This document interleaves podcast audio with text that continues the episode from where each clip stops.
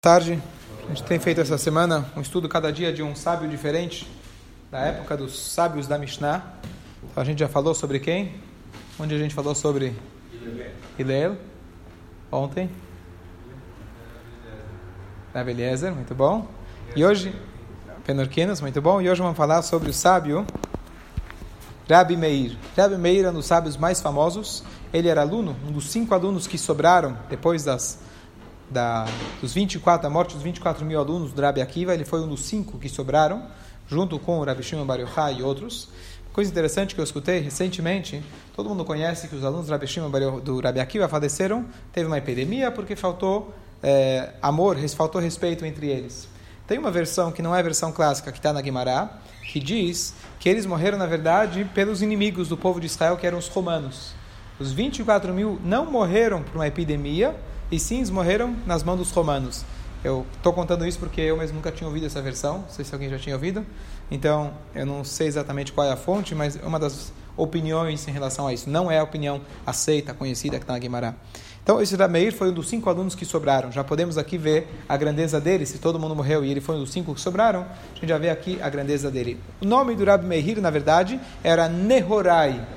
O radical da palavra é o mesmo, que significa or, luz, mas Meir significa luminária, alguém que ilumina, porque ele realmente iluminou o povo de Israel. Antes de falar dele, vamos falar um pouco da família dele.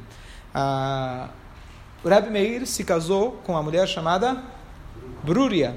Como a gente sabe, até hoje a gente não falou como chamava a esposa do Hillel, como chamava a esposa do Rabi, ontem a gente falou do Rabi Eliezer, justo. Mas as esposas, de maneira geral, não são tão conhecidas elas são comparadas à estrutura de uma casa, que a estrutura é o principal, mas ela fica por dentro, você não consegue é, necessariamente ver. Então, a esposa da Meir, ela teve realmente um papel fundamental e muito importante. E antes de falar da própria Brúria, que tem bastante coisa sobre ela, a, o pai da Brúria, sabe quem era? O sogro da Meir, era Rabbi Hanina ben Tradion. Rabbi Hanina ben Tradion, ele ficou conhecido, infelizmente, pelo trágico fim que ele recebeu. Da, ele fez parte da turma do Rabbi Akiva, dos dez mártires que foram, foram mortos brutalmente nas mãos dos romanos. Então, esse Rabbi Hanina ben Tradion, ele era um tremendo, tremendo estudioso, grande sábio, mestre de Israel. E eles então pegaram, os romanos pegaram, é, o que acontece? Os romanos falam, a lei era que não poderia estudar a Torá, e ele foi lá e ensinou a Torá publicamente. Os romanos falaram: O que, você está fazendo? Ele falou: Estou ensinando a Torá. Mas você não sabe o que é proibido? Eu sei que é proibido, mas não vou escutar vocês, vou escutar Deus. Bom, então eles pegaram ele e fizeram, mataram ele de uma forma mais cruel possível. Pegaram uma Torá, envolveram ele e é, esquentaram, colocaram fogo brando, fogo baixo em volta e no coração dele colocaram uma mecha de lã molhada. Tudo isso para que ele não morra imediatamente, e sim que ele vai morrendo aos poucos, do além. E nesse momento os alunos chegaram, começaram a falar: o que, que você está vendo, o que, que você está sentindo nesse momento. E ele falou uma frase importante: ele falou que não estou preocupado comigo e sim com a Torá que está sendo queimada. Para a gente ver a grandeza dele. Quem sabe quando algum dia alguém, com certeza Deus vai se lembrar de mim, talvez não, não sou tão importante. Eu sou mais um. Mas a Torá é muito importante. Quando Deus se lembrar da Torá, quem sabe junto com isso vai se lembrar de mim também. E o que, que você está vendo nessa hora? Ele falou que eu estou vendo que o rolo da Torá está sendo queimada mas as letras da Torá estão ascendendo ao céu. Essas foram as palavras dele. E ele estava sofrendo muito. E o carrasco que estava lá virou e falou para ele: Olha, eu quero te ajudar, eu não quero que você sofra tanto. Se eu te ajudar para você morrer mais rápido, você me garante que eu vou ter uma porção no mundo vindouro com você? E ele, igual de ontem. Aqui a gente vê uma coisa bonita, quer dizer, mais uma vez, a gente vê que os romanos tinham fé. Ele arriscou a vida dele para isso. Mesmo período, né? É, mesmo período, sim. E aí, e aí o que acontece? O Rabbi Hanina Bentrado fala assim: trato feito. Então o homem vai lá, ele joga fogo em volta, e o fogo acende rapidamente e ele morre imediatamente.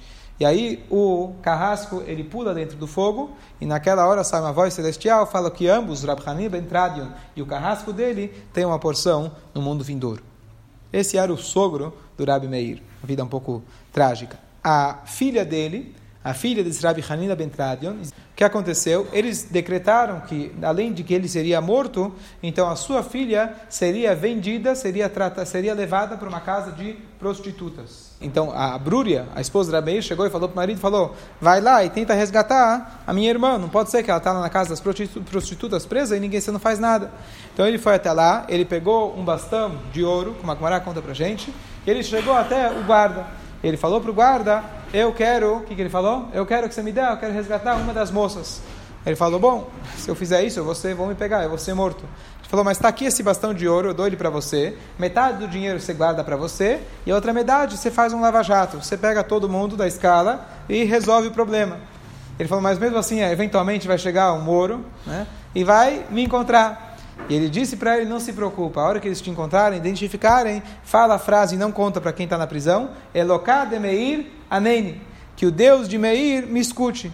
Ele falou, mas quem disse que isso vai funcionar? Então, naquela hora mesmo, Meir pegou para ele, fez um milagre para ele, mostrou que essas palavras funcionavam. E ele aceitou então o trato, e assim foi. Ele conseguiu, ele resgatou a cunhada dele, e ela voltou para casa, e aquele, é, e, aquele, e aquele guarda então foi salvo. Aí perguntaram, mas espera aí, como você conseguiu se salvar? E ele falou, tem um sábio chamado Rabeir, e aí que ele foi chamado Bal Hanes, Rabeir o homem do milagre, porque ele tinha realmente ele fez, ele tinha essa habilidade, esse dom dos milagres. E aí então mandaram matar o Rabi Meir, que, que tentaram prender o Rabi Meir. E foi nesse momento então que o Rabi Meir ele fugiu de Israel, ele foi para Babilônia. Então o sogro dele foi morto de uma maneira brutal, a cunhada dele tinha sido presa e agora ele mesmo precisou fugir para a Babilônia. Uma vida bem né, agitada. Agora vamos falar um pouquinho sobre o seu estudo.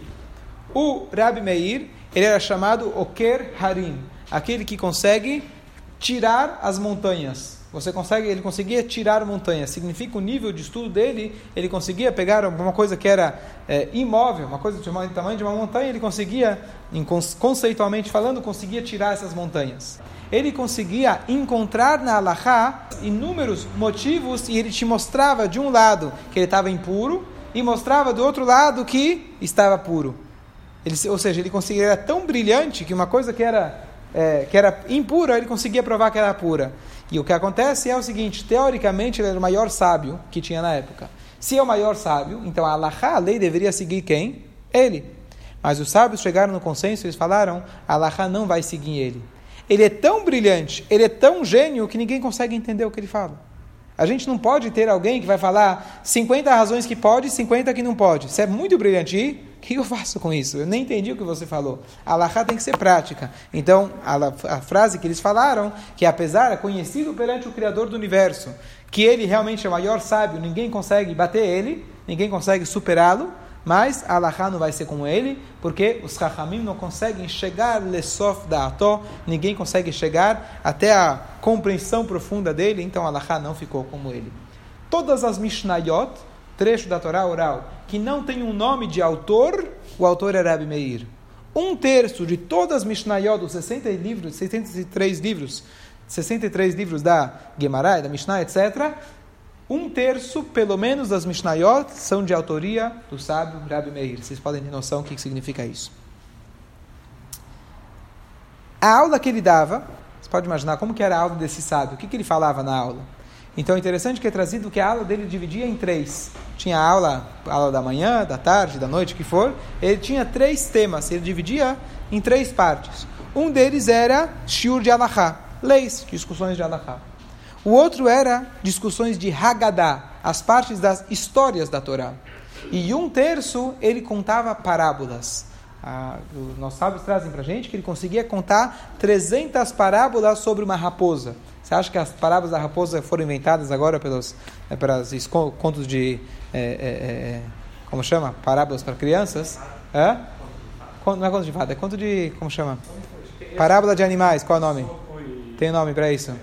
Fábulas, obrigado. Você acha que é o conto das fábulas das raposas? Ele mesmo, Rabi Meir, ele contava 300 histórias diferentes sobre a raposa. Então olha que interessante. Um terço apenas ele dedicava para as leis. Outros dois terços, um é para Agadá, que são histórias, e outro parábolas. Você vai imaginar, poxa, o maior sábio da geração, o que, que ele vai ensinar? Com certeza, pilpulim, coisas profundas da Gemara. Não. Aqui a gente vê que a ética e a filosofia, que é na verdade a ideia dessas parábolas é para você tirar uma lição para o seu dia a dia, isso para ele, isso continha dois terços da aula do dia a dia dele. Imagina você chegar aqui, o maior sábio de Israel, ele começa a te contar a historinha, certo? Fala, bom, isso aqui eu posso ler sozinho para meu filho de 5 anos. O que, que, eu preciso contar? Escutar do maior sábio. Mas é justamente dentro dessas agadot que tem os maiores segredos da Torá e a ética e o irat shamayim, o temor ao céu, se extrai justamente desses trechos da Torá. E dois terços das suas aulas eram dedicados a isso. Aqui você vê, pelo contrário, a grandeza dele. Tá certo? Agora, mais um fato curioso, trágico, interessante era o professor dele. Então, ele era aluno do Rabi Akiva, mas ele também virou aluno, e o mestre dele era o Elisha ben Avuya. Ele, esse Elisha ben Avuya, aqui tem um, um negócio interessante, que ele foi um dos únicos que foi um grandioso sábio, em um determinado dia, logo vou contar, ele decidiu abandonar tudo e viver uma vida de hedonismo, auto é, satisfazer o seu auto, o seu próprio prazer. Ele abandonou tudo. E mesmo assim, o Rab Meir continuou aprendendo dele. E o apelido dele, como eu vou falar em seguida, foi Acher, outro. Esse é o outro. Então o que acontece? Uma coisa interessante, se a gente for olhar, quantos casos você conhece de pessoas assim? Que eram grandes sábios e se tornaram hereges ou hedonistas nesse caso. Quem é outro sábio que você conhece? Não? Rabbi Yohanan Kohen Gadol serviu como Kohen Gadol por 80 anos Cohen Gadol, se ele não era tzadik, quando ele entrava no templo, ele morria. Então, 80 anos ele virou, era tzadik, depois ele abandonou tudo. Mas, quantos casos mais tem como esses? Talvez se acharem mais um ou dois no Talmud, é muito. Então, apesar de que essa história é trágica, isso mostra para a gente por outro lado. É muito raro, foi quase na história quase isso não aconteceu. Sim, aconteceu que pessoas simples abandonaram o judaísmo, mas o grande sábio, mestre de Israel, é raro de acontecer. Mas esse foi um dos exemplos. O que foi que causou Elisha Benavuia é, chutar o pau da barraca? Tem inúmeras interpretações diferentes. Uma delas foi uma que a gente estudou aqui recentemente, que foi de que ele assistiu aquele pai pedindo para o seu filho fazer a mitzvah de afastar a mãe e pegar os filhos. Duplamente ele está fazendo uma mitzvah, as mitzvot que garantem vida longa, e o filho, quando quando é, foi descer da escada, ele caiu e morreu. Então ele falou: Poxa, se a Torá fala que vai ter vida longa quem honra os pais, se a Torá fala que vai ter vida longa quem espanta a mãe e pega os filhotes, aqui ele fez as duas coisas, eu presenciei, e logo depois ele morreu. E a Gemara fala, a Gemara da explicação, que significa a vida longa não significa nesse mundo, significa possivelmente no Olam Abba. Mas ele viu isso, isso tocou ele. Uma outra passagem da Gemara conta que ele teve, ele na verdade, ele teve, ele foi daqueles que entraram, Hamishan e Pardes, cinco entraram no Pardes. Pardes significa um pomar, mas Pardes significa que eles entraram nas explicações mais profundas da Torá. Como se fosse que eles sentaram para ter um shiur muito profundo de Kabbalah. Mas o shiur foi tão, tão, tão, tão profundo, eles chegaram nas alturas e cada um deles aconteceu uma coisa diferente como resultado. O Rabi Akiva foi o único que entrou em paz, saiu em paz. Mas esse é, Elisha Benavuia, que é o professor do Rab Meir, ele, naquele momento, ele saiu tão mexido que ele abandonou o judaísmo. Uma das interpretações, o que, que foi que ele viu que fez ele abandonar? Então é trazido que ele viu um anjo sentado. Teoricamente, os anjos eles têm que estar de pé. A gente sempre fala que eles estão omdim, eles estão de pé, são chamados de omdim. Mas com isso ele acabou interpretando de que se eles estão sentados, quer dizer, na maneira que ele interpretou, é, é que com certeza existe um outro Deus além do próprio Deus. E ele, da maneira que ele interpretou aquela visão, isso que ele entendeu, então ele decidiu abandonar o judaísmo. E ele ouviu então uma voz celestial de que Aher não pode fazer chuva. Quando ele ouviu essa voz celestial, falou: Bom, já que eu não vou poder fazer chuva, eu não vou ter o Lamabá, pelo menos deixa eu garantir, o Olamazé, deixa eu garantir esse mundo para que eu possa tirar o máximo de prazer, de proveito dele. E um belo dia, ele então ele abandonou tudo e um belo dia ele foi até uma mulher de rua, uma prostituta em pleno Shabat, e ele queria convencê-la para estar com ele. Ela se virou e falou: Você, o sábio, mestre de Israel? E ele foi lá, arrancou uma rosa no Shabat e fez aquele ato romântico de dar para ela a rosa. E ela virou e falou para ele: Você não é Elisha, não é possível. Você é Aher, você é outro. E daí que ele recebeu esse apelido de Aher, outro. Não é possível. Não é possível que ele aquela mesma pessoa fez, está tomando esse tipo de tomando esse tipo de atitude, esse, tipo de rumo. Então daí que ele recebeu esse nome de Aher, outro.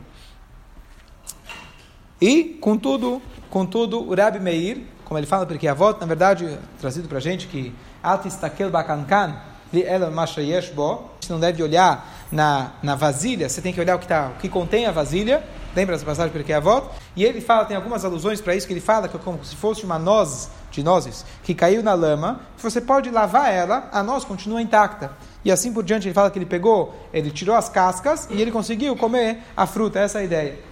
Então o Reb Meir continua acompanhando o mestre dele até aquela famosa passagem aonde o Reb Meir estava andando com ele enquanto ele estava montado num cavalo no Shabat que é proibido. O Reb Meir continuava acompanhando ele e ele ensinando o Torá montado no cavalo até que chegou o momento que Elisha Benavuia falou: agora você volta para casa, que a partir daqui você não pode andar porque existe um perímetro fora da cidade, máximo que você pode andar, e o Elisha Benavuia, com a capacidade dele, ele contou os passos não tinha, né, não tinha Waze, não tinha Eruv, não tinha as cordas em volta, ele sabia exatamente onde era o Eruv. E ele falou, então o Rabi Meir falou, você também tem que voltar.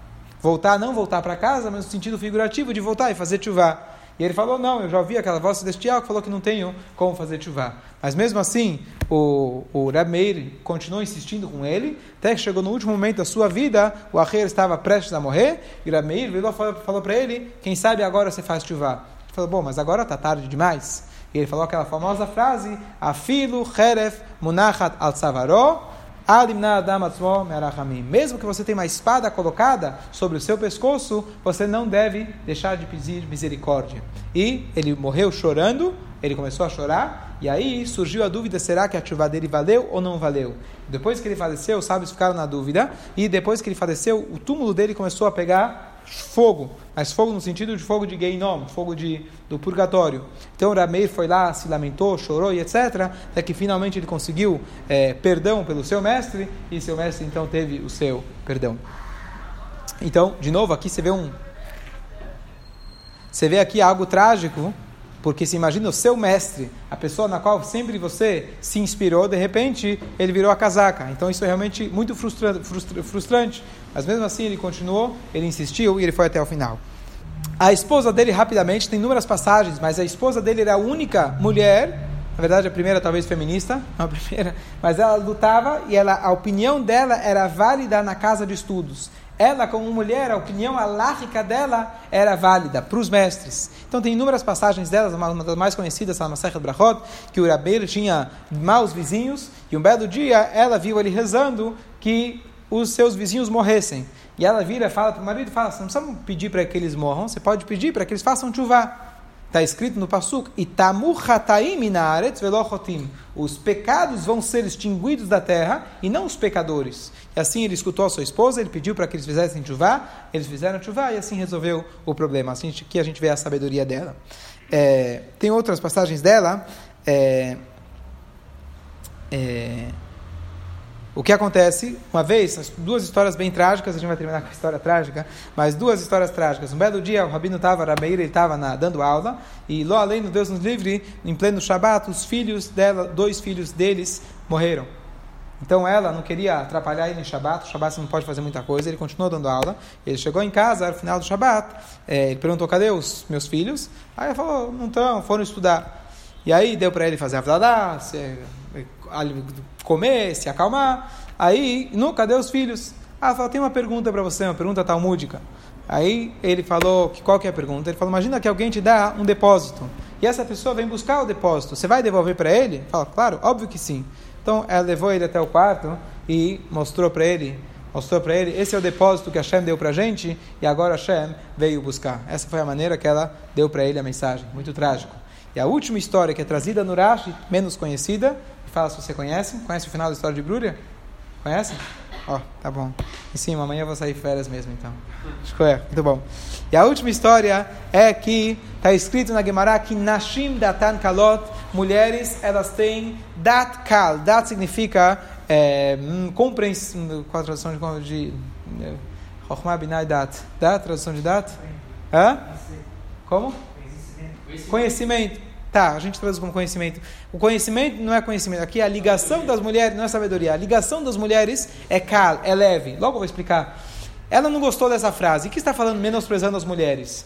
E aí, e aí então, ela começou a duvidar disso e o marido falou para ela, assim, se está na Torá, é, é, é verdade, não tem jeito. E aí ela não queria acreditar nisso, ela começou meio que a duvidar da Torá. Então ele, o Rabi pegou um dos seus alunos e fez com que ele fosse seduzir a própria Brúria. E ela caiu na caiu nessa armadilha. E aí o Rabi Meir foi lá e pegou ela e falou: Olha, tá vendo? Aqui prova que a Torá é verdade. Se você fosse, se você fosse mais firme, isso não teria acontecido com você. Ela ficou tão chateada é, com essa história e ela acabou cometendo suicídio. Essa esposa do Rabi Meir.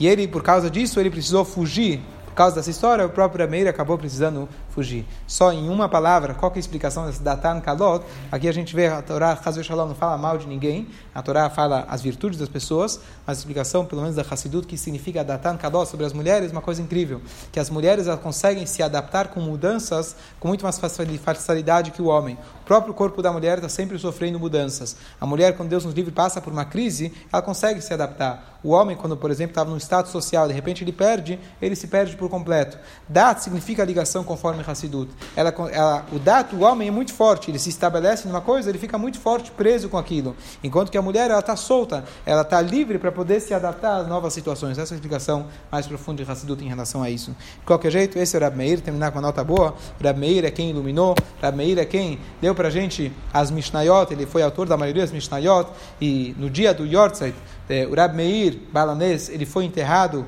em pé, diferente da maioria das pessoas, porque ele quer estar pronto, ele está enterrado em Tveria, perto do Rambam, e ele foi enterrado em pé porque ele pediu para que fosse, fosse enterrado em pé, porque quando Mashiach chegar, ele não quer dar o tempo, ele ter que levantar para dar as boas-vindas a Mashiach, ele já vai estar em pé, pronto para receber Mashiach, que seja em breve. Amém.